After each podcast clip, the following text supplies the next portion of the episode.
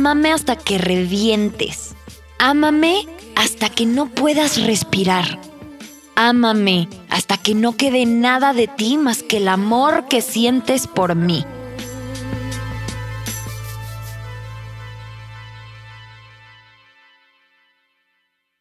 Creo que muchos de los mensajes que hay de amor romántico y mi postura hacia el amor romántico, o mi lectura más bien del amor romántico, es que es justo este mecanismo como de moneda de cambio que es lo que hay detrás de la estructura familiar para que las mujeres no cobren por el trabajo doméstico. Así de fácil. Si nunca estás pensando por ti y siempre estás haciendo por los demás, pues claro que todo el mundo te va a poder explotar. Claro que no vas a pedir que te aumenten el salario, claro que no vas a ver que lo que estás haciendo es trabajo, crees que se lo debes a la otra persona para mantenerla feliz, porque tu felicidad y tu bienestar depende de mantener a la otra persona de la que dependes económicamente feliz. Exacto.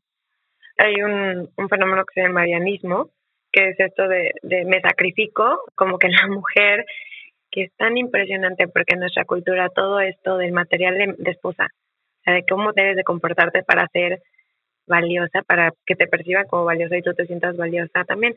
Tiene que ver con todo esto, con qué tanto te sacrificas, qué tan buena madre serías, porque una madre buena, para empezar, te venden la maternidad como si es algo que todo mundo quiere. O sea, te vas a sentir completa el día que tengas, que te cases, que tengas a tus hijos o a tus hijas, ese día te sientes completa y te van a hacer estas ganas de sacrificarte porque lo quieres dar todo, porque es lo más mágico, porque, ok, y a mí se me hace tan cañón que llegan mamás a mi consultorio y me dicen, me caga, no puedo. Yo creí que me iban a hacer esta forma de que te venden de, de te quieres sacrificar porque es lo mejor que te ha pasado. No me pasa, no me pasa, me caga, me caga mi hijo.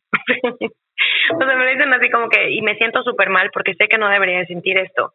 Y digo, qué cómodo, sea, qué cómodo que nos vendían ese discurso de qué es el amor, qué es la maternidad, y cuando lo tengas te van a hacer porque porque así somos, como mujeres te quieres sacrificar, porque desde ahí viene el amor. Y vas a ser feliz para siempre. Exacto, y vas a ser feliz para siempre. Y luego llegan a mi consultorio y, o sea, no solamente no soy feliz, la situación me caga, o sea, no, no, no me gusta. En los rincones de la Internet y de la historia de la humanidad, encontré una guía para hacer a tu esclavo, basada en discursos de esclavistas de Estados Unidos y Europa a principios de los 1700. Esta guía inhumana dice que para el momento que un niño negro llega a los 16 años, está profundamente entrenado y listo para el trabajo eficiente y la reproducción de una unidad de buena mano de obra. La sirenita tenía 16 años también. Te presentan en la sociedad a los 15 para casarte vestida de pastel porque ya eres señorita o los dulces 16 en Estados Unidos. ¿Coincidencia? No lo creo. William Lynch compartió en 1712 el método para someter a sus esclavos y asegurar que siguieran así por 300 años. El primer paso consistía en hacer que desconfiaran y se envidiaran por distintas categorías, o la otredad, para luego castigar públicamente a quienes fueran más desafiantes a la media, y a complacencia servicial para que los demás aprendieran. Así como hay muchos cuentos de mujeres compitiendo por un vato, o los chismes y los grupitos, no te vayas a contagiar la reputación y acabes reputeando. En los años 50 decían que las mujeres no podían tener amigas porque se debían a sus maridos y solo a sus maridos. Y entonces pasaban la vida solas, criticando a otras esposas y entregando su vida a los cuidados del hogar, sin tener nadie con quien compartir sus más profundos deseos, ya fuera comerse un pan o salir con otra persona, incluso si era una amiga. Pecado, pecado, pecado. Según el Maleus Maleficorum, uno de los libros más reconocidos de la Casa de Brujas, durante la Inquisición consideraban brujas a las mujeres que hablaban con mujeres que no fueran de su familia. Y si llegaban a atreverse a ser amigas fuera de su familia, las mataban. Básicamente solo podías tener a tu hermana, tu tía, tu prima, tu mamá de amiga, y la mayoría de las veces no era tan divertido como suena. Es ahí donde nos encontramos con la eterna encrucijada en quién confiar. Divide y vencerás, tal cual. como la virgen y la puta, la que es material de esposa y la que no se dio a respetar o no cumplió con las doctrinas de lo que una buena mujer debía de ser para poder casarse y dar honor a su familia, así como Famulan. Todo para que ella pueda reproducir y cuidar a su casa y su sagrada familia, y para que no la castigue la sociedad. Así, la sociedad patriarcal.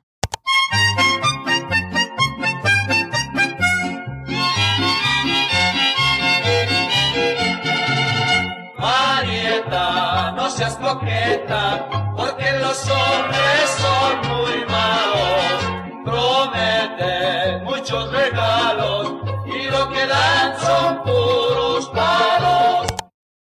Pareciera que nos queremos empaquetar para vendernos, o sea, que te es un mejor paquete. A mí me dijeron que fuera una mujer inteligente, pero no demasiado inteligente, porque si eres demasiado inteligente se intimidan. Entonces se intimidan los hombres. Entonces, si quieres estudiar, estudia, pero estudia cosas relacionadas con mujeres. Estudia psicología, que amo la psicología, pero realmente fue uno de los mensajes que recibí. Y todo esto tiene que ver justo este mensaje de cómo seducir a un hombre, cómo comportarte, todo tiene que ver en el paquete en el que te conviertes, pero todo al final del día, o sea, no es para tener la casa, no es para tener el avión o lo que sea, o lo que sea que quieras, o sea, no es para eso, sino es para sentirte digna de amor, porque si tú eres cierta persona, entonces sí eres digna de amor. Y si no, y si te sales de esta caja, de esta etiqueta, entonces no, porque nadie va a querer estar contigo, porque a nadie le gustan las mujeres demasiado inteligentes, porque a nadie le gustan las mujeres que, que se conectan con su sexualidad y que la viven plenamente. Eso no. Si quieres ser, sé, pero no tanto. Como que hay ciertos, hay ciertos parámetros, pero todo gira alrededor de entonces sí te van a querer. Está como muy metido ahí te das cuenta como que al final del día sí te van, se van a casar contigo y si se van a casar contigo, si una persona se quiere casar contigo es porque realmente te quiere y si no se quiere comprometer contigo es porque realmente no te quiere. Y eso va ligado a tu comportamiento. Totalmente. Porque eso es otra cosa. Nos enseñan que para sentirnos bien, la otra persona nos tiene que hacer sentir bien. O sea, nos sentimos bien cuando la otra persona nos respeta, nos ama, nos escucha, nos consiente, entonces sabemos que estamos bien. Y es un círculo vicioso porque buscamos nuestro valor en el comportamiento de la otra persona. Si la otra persona se porta de cierta forma, entonces sí valgo. Si la otra persona me hace sentir amada, entonces sí valgo. Y cuando no lo hacen es como todo tu valor depende del comportamiento de la otra persona y eso es muy, muy jodido. Goethe, contribuyente fundamental del romanticismo al momento de su creación, dijo alguna vez en su texto Elective Affinities de 1809. La persona más esclavizada y sin esperanza es quien cree falsamente que es libre. None are more hopelessly enslaved than those who falsely believe they are free. Entonces, si te venden el cuento con una narrativa aparentemente perfecta y sin errores de que el objetivo de tu vida es que te cases y tengas hijos, cuando es algo que de muchas formas beneficia mucho más a los hombres que a las mujeres. Pero el cuento tiene cuatro letras grandes al frente en la portada. A-M-O-R.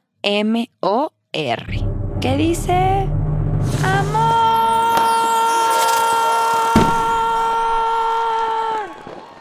Siento que César Galicia lo explica de una forma increíble en su video de YouTube El amor romántico está matando al amor. Se lo recomendamos muchísimo y dejamos el link del video en las notas del episodio para ustedes. Pueden encontrarlas en www.entretuspiernas.com.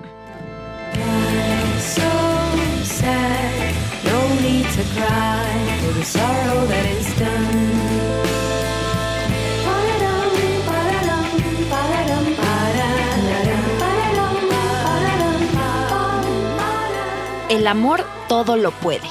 Por ejemplo, aún en muchos trabajos, lo natural sería que los hombres reciban un aumento porque ahora mantienen una familia.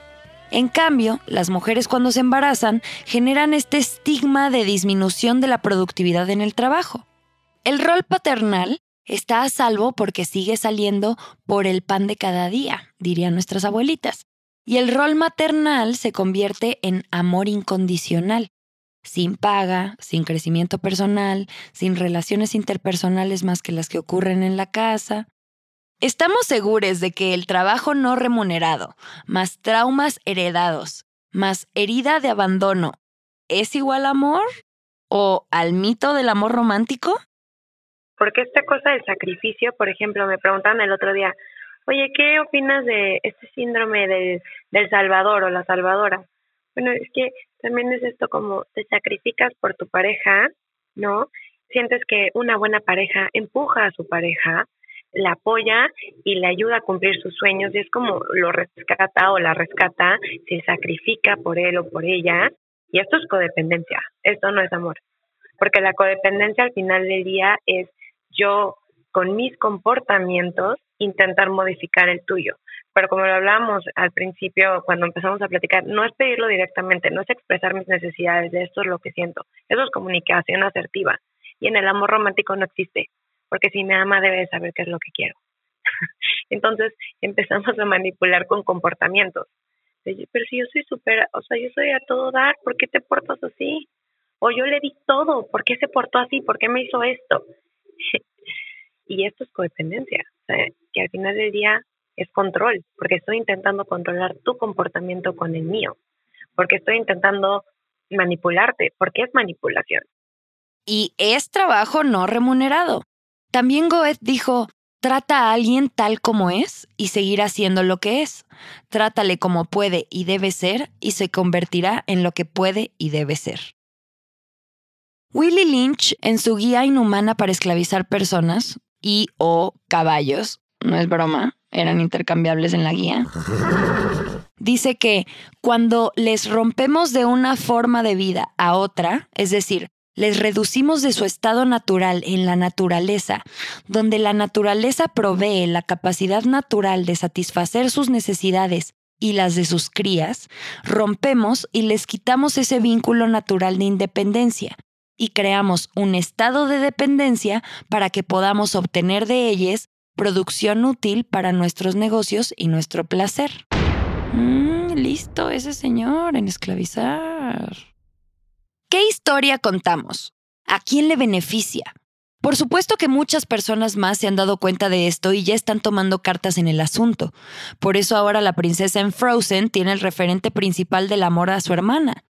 Por eso Moana emprende su travesía para restaurar el espíritu de la isla, o algo así. Muchas directoras, escritoras, actrices, cantantes, poetas y productoras están cambiando esta historia a algo que de verdad nos sirva para nuestro bienestar. Por la sororidad, la colaboración, por el amor bonito. En nuestro Instagram vamos a compartir algunas de nuestras favoritas en los siguientes días. Si aún no nos sigues, acompáñanos a más desmenuzamientos e inspiración. O para platicar. Queremos escucharte, nos importas y te acompañamos en tu proceso, así como tú nos acompañas a nosotros. Sí, esto es un sueño. Quiero soñarlo y no despertar. Este momento, esto que tengo,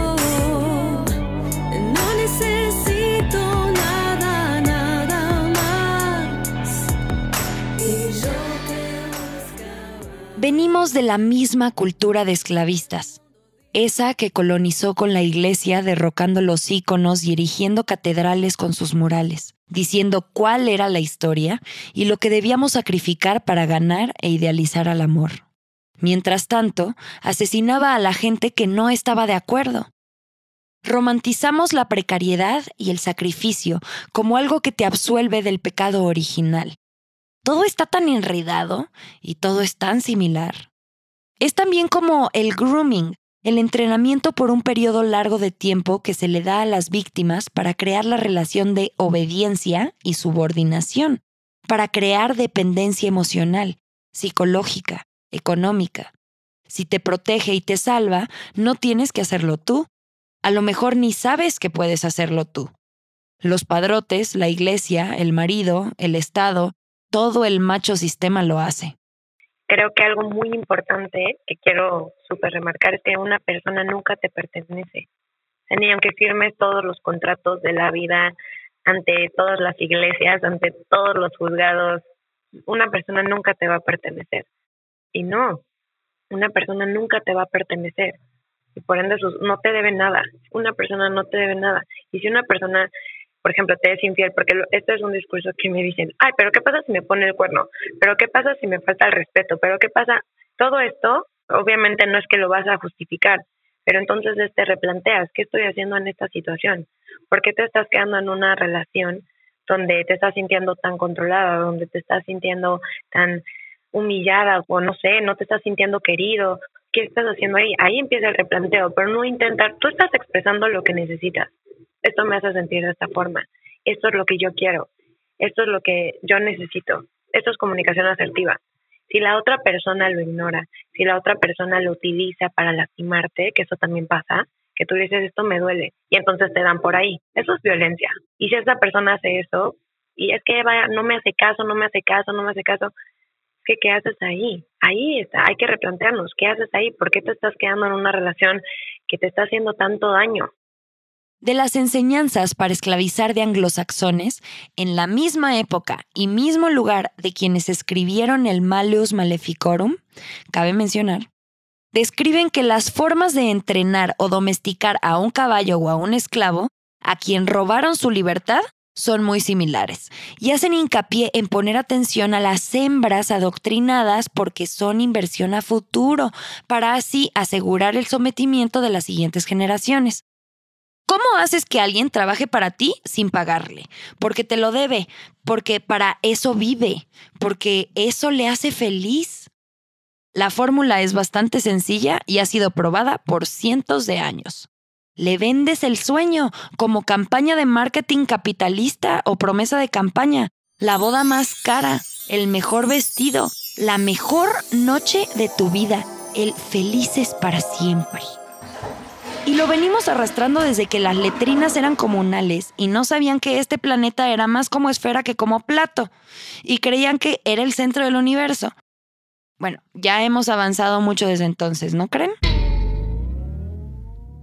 El amor romántico es la herramienta cultural para domesticar a las mujeres y que deseen su subordinación, que configuren así sus expectativas y anhelos para que en vez de vivir con libertad y autonomía, en vez de luchar y defenderla con uñas y dientes si no la tienen, en vez de cobrar por su trabajo, lo hagan todo por amor, porque eso cuesta que las quieran. Que esté agradecida porque alguien la mantiene y la protege de otros hombres. Feliz porque le puso un anillo en el dedo, le dio su apellido y se la lleva de viaje y le compra alhajas porque le dio una bendy, o dos, o tres, hizo que se realizara como mujer, ahora puede ser feliz para siempre. Pero no es cierto. Es un chingo de chamba. Como dice Silvia Federici, eso que llaman amor es trabajo no pago. Yo lo que he podido ver en las personas que llevan un proceso psicológico es que la primera palabra que se me viene a la mente es libertad. Mientras en una relación sea consensual, sea legal, o sea, me explico porque tampoco se trata de esto me nace, entonces no sé, o sea, voy a, voy a hacer algo que te pueda hacer daño y sé que te va a hacer daño, no. Sino te da la libertad de ser quien realmente eres, de quitarte todos esos estereotipos que deberías de cumplir. Y te da también la responsabilidad, porque al final del día nadie te hace hacer nada. Tú tomas esa responsabilidad. Es una chamba, pero al mismo tiempo también es algo muy bonito porque te da mucha oportunidad de llevar tu vida donde quieres. Porque es muy fácil criticar o juzgar a la otra persona como tú me hiciste tal, tú me hiciste hacer esto. Ah, qué cómodo y qué poderosa soy. O sea, qué bueno, no, wow, o sea, no sabía que tenía tanto poder. No, tú decidiste hacer lo que hiciste. O sea, yo probablemente me equivoqué, pero tú decidiste hacer lo que, lo que hiciste, lo hiciste tú.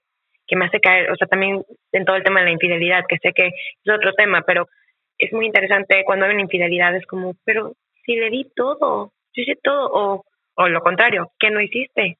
¿Cómo no lo atendiste? ¿En qué le fallaste? Responsabilizamos a la otra persona cuando, a ver, no, la persona que fue infiel fue la persona que fue infiel, sí, pero es que tú hiciste tal o no hiciste tal. La persona se pudo haber ido. La infidelidad es, es de esa persona y esa es su responsabilidad, punto. porque esto es interesante justo en el tema de infidelidad. Si hay una infidelidad en una relación heterosexual donde el hombre es infiel, es que no hizo la esposa, algo hizo mal la esposa, o sea, no le cumplió y lo fue a buscar allá afuera, pero es culpa de la esposa. Y también es culpa del amante, porque el amante se le metió. Pero te das cuenta como la única persona que queda completamente libre de responsabilidad es la persona que está cometiendo el adulterio. O sea, me parece, me parece impresionante. Y es también tomar la responsabilidad, que también es libertad, pero pues sí, es poder y es responsabilidad. Antes del romanticismo, las sociedades hegemónicas veían al amor como un peligro para los matrimonios, algo de lo que había que protegerse. Ahora se usa mucho el amor como discurso para no decir que es control o para justificar violencia, cuando lo que es, en cinco letras, es apego. Es la posesión de la otra persona y creer que sabemos mejor lo que le conviene. Es morir por ese amor, no disfrutarlo. Es buscarlo en alguien más, no aprender a dármelo. Para tener una relación sana contigo, yo creo que empieza también desde el cuestionamiento. Sea, reconocer estas ideas que, ¿por qué creo que se tiene que ver de cierta forma? ¿Por qué creo que me tengo que sentir de cierta forma? ¿De dónde viene? A mí me gusta mucho, la verdad, estudiar como la historia de, a ver, ¿por qué todo el mundo se quiere casar? ¿De dónde viene el matrimonio? ¿Quién inventó el matrimonio? Entonces empieza desde un cuestionamiento todas las ideas que tienes sobre el amor. ¿Por qué sientes que el amor se tiene que ver de cierta forma? Porque al final del día no es, o sea, por ejemplo, yo me siento amada cuando me dan la mano, por decir. Ok, pero ¿qué no es la mano? Es qué estás sintiendo. ¿Qué representa eso para ti? ¿Qué significado tiene eso para ti? Puede ser, por ejemplo, cuando me dan la mano en público, siento que se siente mi pareja orgullosa o orgulloso de, estar conmigo. Entonces me siento importante. Eso es lo que estoy buscando, o sea, el sentirme importante para mi pareja. Ok, entonces empezamos a cuestionarnos estas ideas de por qué creo que el amor tiene que verse, de esta forma, por qué siento que el amor se tiene que sentir de esta forma. Empieza a cuestionarte de dónde viene, qué tanto es tuyo y qué tanto te lo implantaron, o sea, qué tanto te han contado esta historia y nos hemos contado esta historia que creemos que el amor se tiene que ver de esa manera, qué tantas son opiniones externas y qué tanto es realmente lo que me hace sentir amada. De ahí empieza el cuestionamiento, yo creo que es lo más importante. A partir de eso, creo que es muy importante también reconocer nuestras necesidades. Reconocer, por decir, cuando le digo a mis pacientes, una pregunta que siempre me hacen, ¿cómo sé si estoy en una relación tóxica? ¿Cómo se ve una relación tóxica? Lo más importante es regresar, ¿cómo te estás sintiendo tú? ¿Cómo te hace sentir esta relación? ¿Te sientes respetada, amada, valorada, celebrada, honrada? ¿O no te estás sintiendo así? Primero que nada, ¿cómo te sientes tú? Reconoce tus emociones. Y eso que buscas en otra persona, o sea, queremos, en este caso, la relación o queremos cierta situación, la boda, los hijos o hasta el trabajo, la experiencia, porque creemos que eso allá afuera, como tú decías, nos va a dar paz, nos va a dar amor, nos va a dar tranquilidad. Queremos algo allá afuera para llenar el vacío que tenemos dentro. También es reconocer ese vacío. Todas lo tenemos, todos lo tenemos. Tenemos un vacío que queremos llenar con otras cosas y cuando cumplimos el listado de check, check, check, de todo esto, es como me sigo sintiendo vacía, me sigo sintiendo vacío y es que el vacío no se puede llenar con nada allá afuera, solamente contigo. Empieza a escucharte, empieza a escuchar tus necesidades. Cuando algo no te suena bien, cuando alguien te está, sientes que está transgrediendo un límite tuyo, reconócelo, reconoce y escúchate a ti. Dicen que la intuición no se equivoca. Yo creo que la intuición sí se equivoca, pero hay que escucharla siempre. No significa que no te vas a equivocar si siempre sigues tu intuición, pero si algo te está diciendo que por ahí no es, que lo que estás viviendo no es para ti, escúchalo. O sea, creo que eso es muy importante. El amor propio empieza desde conectar contigo. Este es mi, este es mi punto de vista.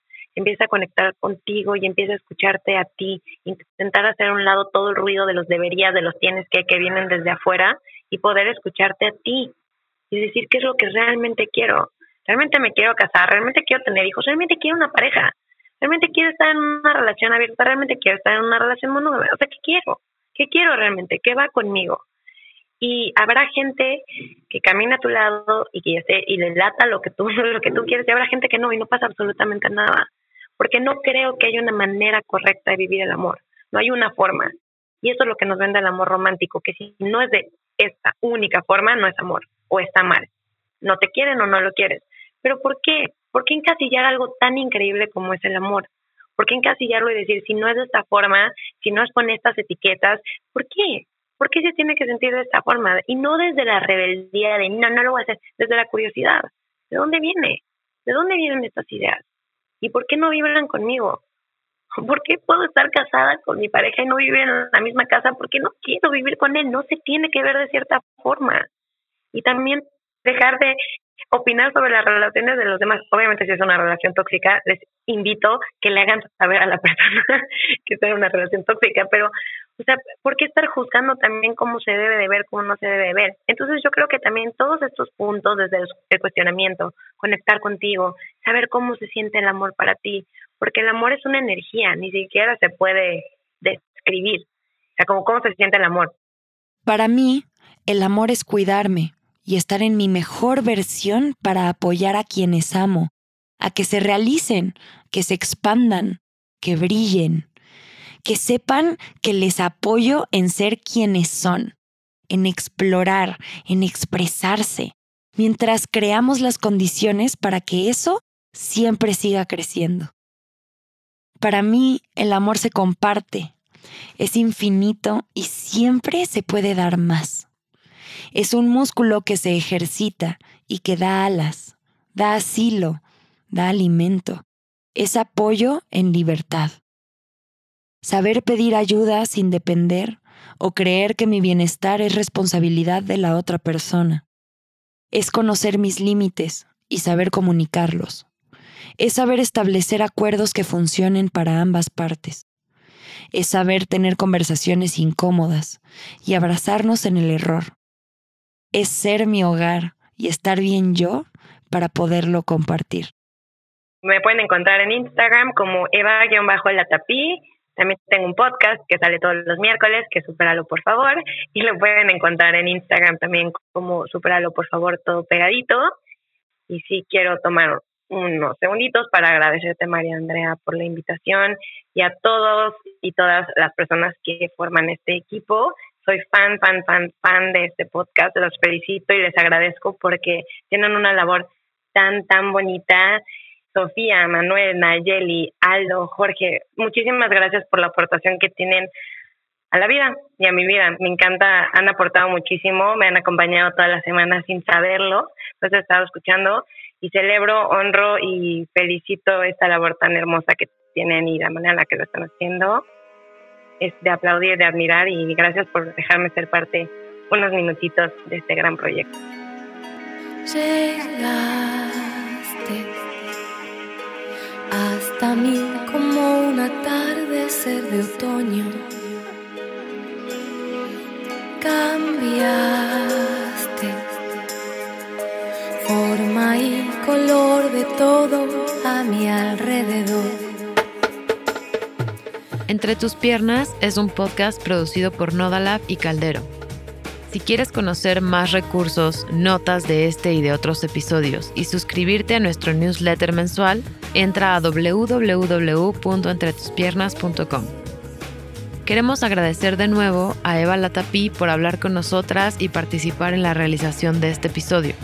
Si quieres escuchar más de Eva, escucha su podcast. Supéralo, por favor. Puedes encontrarlo en YouTube, en Spotify y en Apple Podcast. Estos son los créditos de este episodio. El guion original es de María Andrea Araujo y está editado por Sofía Benedicto.